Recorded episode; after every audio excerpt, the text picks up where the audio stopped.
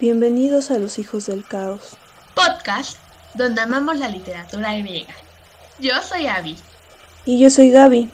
A continuación escucharemos un fragmento de la Teogonía de Hesiodo.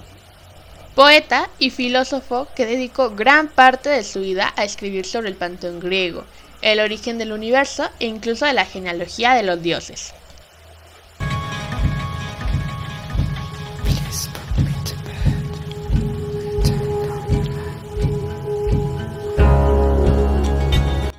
Ante todo, cantemos a las musas que del Helicón habitan la enorme y santa montaña, y con sus pies ligeros danzan en torno a la fuente violeta y al altar del poderosísimo Cronión, y que, tras lavar su cuerpo delicado en el río Permeso, o en la Hipocrene, o en el Olmeo sagrado, sobre la cumbre del Helicón, forman encantadores coros y agitan los pies rápidamente.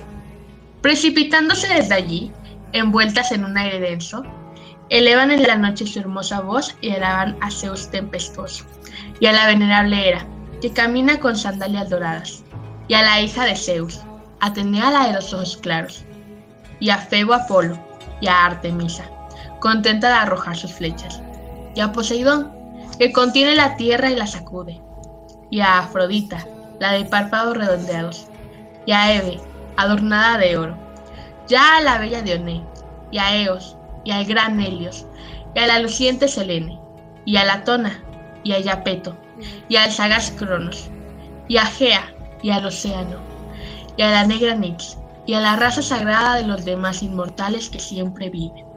En otro tiempo me hablaron las hijas veraces del gran Zeus, y me dieron como báculo pastoril una rama de verde laurel admirable de coger. Y me inspiraron una voz divina, con objeto de que pudiese yo decir las cosas pasadas y futuras, y me ordenaron que cantase la raza de los dichosos inmortales y a ellas mismas, que cantara siempre desde el principio hasta el fin. Elevando su voz sagrada, celebran la raza de los dioses venerables y de los hombres, doblegados todos a las fuerzas del destino. Salud, hijas de Zeus, otorgadme el hechizo de vuestro canto. Decid cómo nacieron en un principio con los dioses, la tierra y los ríos, el inmenso ponto que bate furioso, y los astros resplandecientes, y por encima el anchuroso Urano. Contad el terrible hado del dios Urano, cuya fortuna terrible se repartirá en su descendencia, el terrible Cronos. Canten, pues, del espantoso destino de los hijos del caos.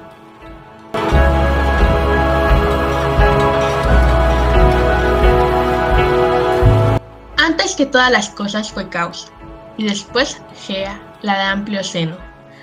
Asiento siempre sólido de todos los inmortales que habitan las cumbres del nevado Olimpo, y el tártaro sombrío enclavado en las profundidades de la tierra espaciosa.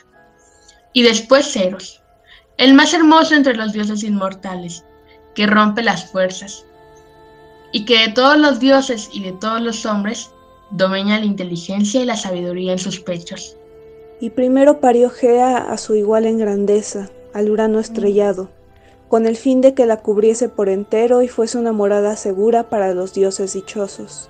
Después parió a los Ourea enormes, frescos retiros de las divinas ninfas que habitaban las montañas abundantes en valles pequeños. Y después, el mar estéril que bate furioso, Ponto. Pero a este lo engendró sin unirse a nadie en las suavidades del amor y después, concubina de Urano, parió a Océano, el de remolinos profundos, y a Coyo y a Críos y a Hiperión, a Yapeto, a Tea y a Rea, a Temis y a Mnemosina, a Feba coronada de oro y al amable Tetis. Y el último a quien parió fue el sagaz Cronos, el más terrible de sus hijos, que cobró odio a su padre vigoroso. Desde el origen fueron odiosos a su padre, y conforme nacían, uno tras de otro, los sepultó, privándolos de la luz, en las profundidades de la tierra. Se alegraba de esta mala acción, y la granjea gemía, por su parte, llena de dolor. Luego, ella abrigó un designio malo y artificioso. Queridos hijos míos, bastagos de un padre culpable, si queréis obedecer, tomaremos venganza de la acción injuriosa de vuestro padre, porque él fue quien primero meditó un designio cruel.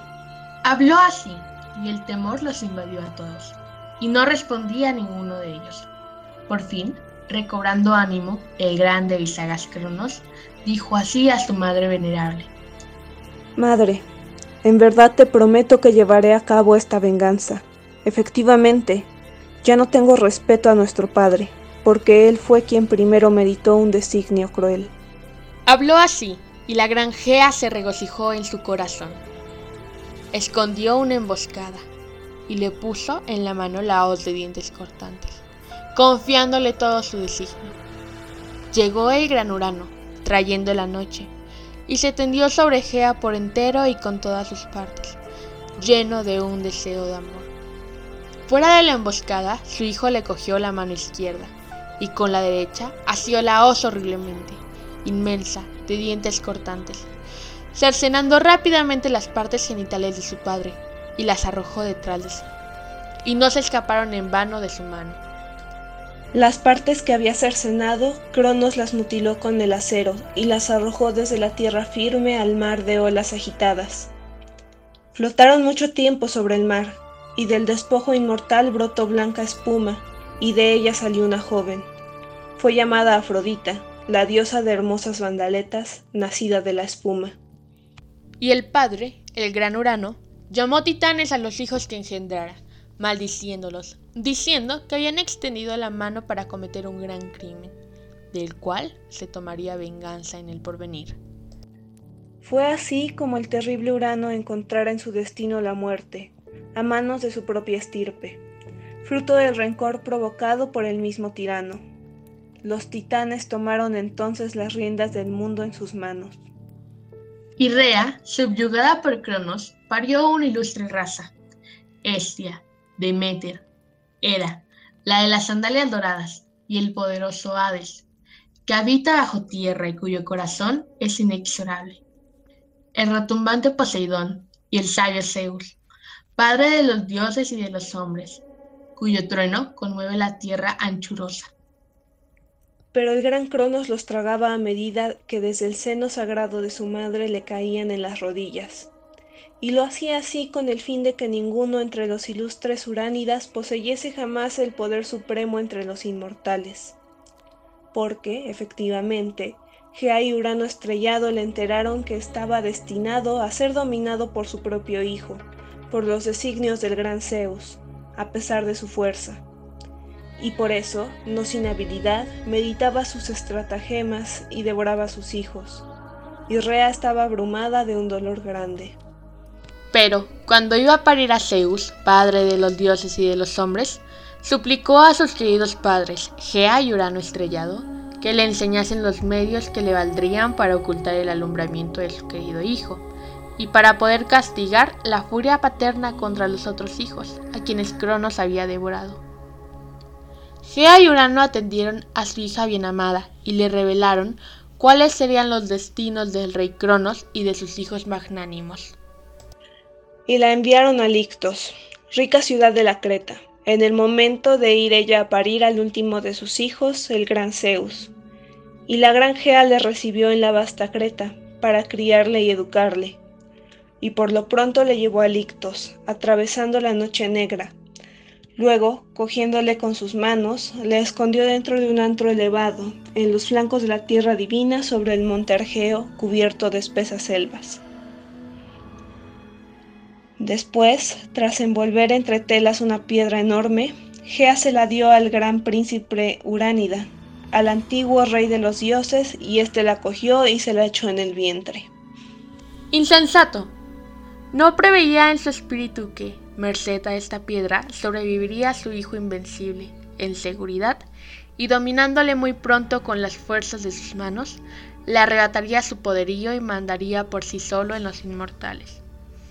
Y el vigor y los miembros robustos del joven rey crecían rápidamente, y transcurrido un tiempo, embaucado por el consejo astuto de Gea, el sagaz Cronos vomitó toda su raza, vencido por los artificios y por la fuerza de su hijo. Primero vomitó la piedra que se había tragado la última, y Zeus la sujetó fuertemente a la tierra espaciosa sobre la divina Pito, en el fondo de las gargantas del río Peromeso para que fuese un monumento futuro y una maravilla para los hombres mortales.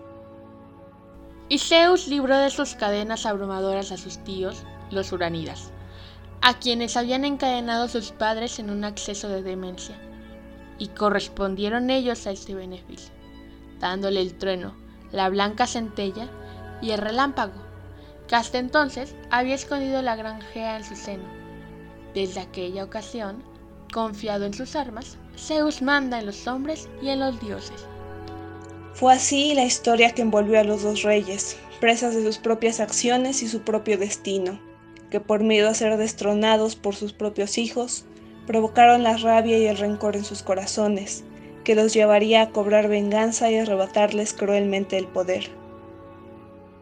Siendo Urano el primero, maldijo a Cronos con su misma fortuna funesta, y el hijo, tratando de engañar al destino, cometió los mismos errores que su padre, que lo llevarían a terrible desenlace.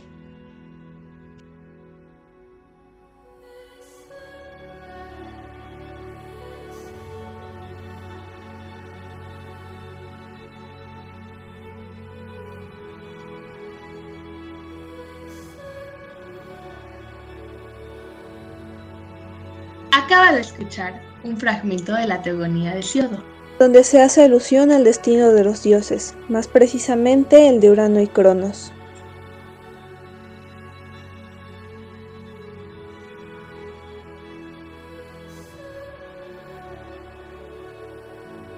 ¿Les agradó lo que escucharon? Los invitamos a leer este texto y esperemos que lo disfruten.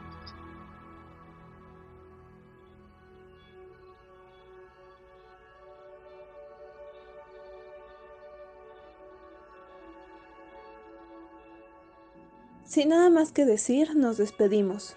Yo soy Gaby. Y yo soy Abby. Esto fue Hijos del Caos.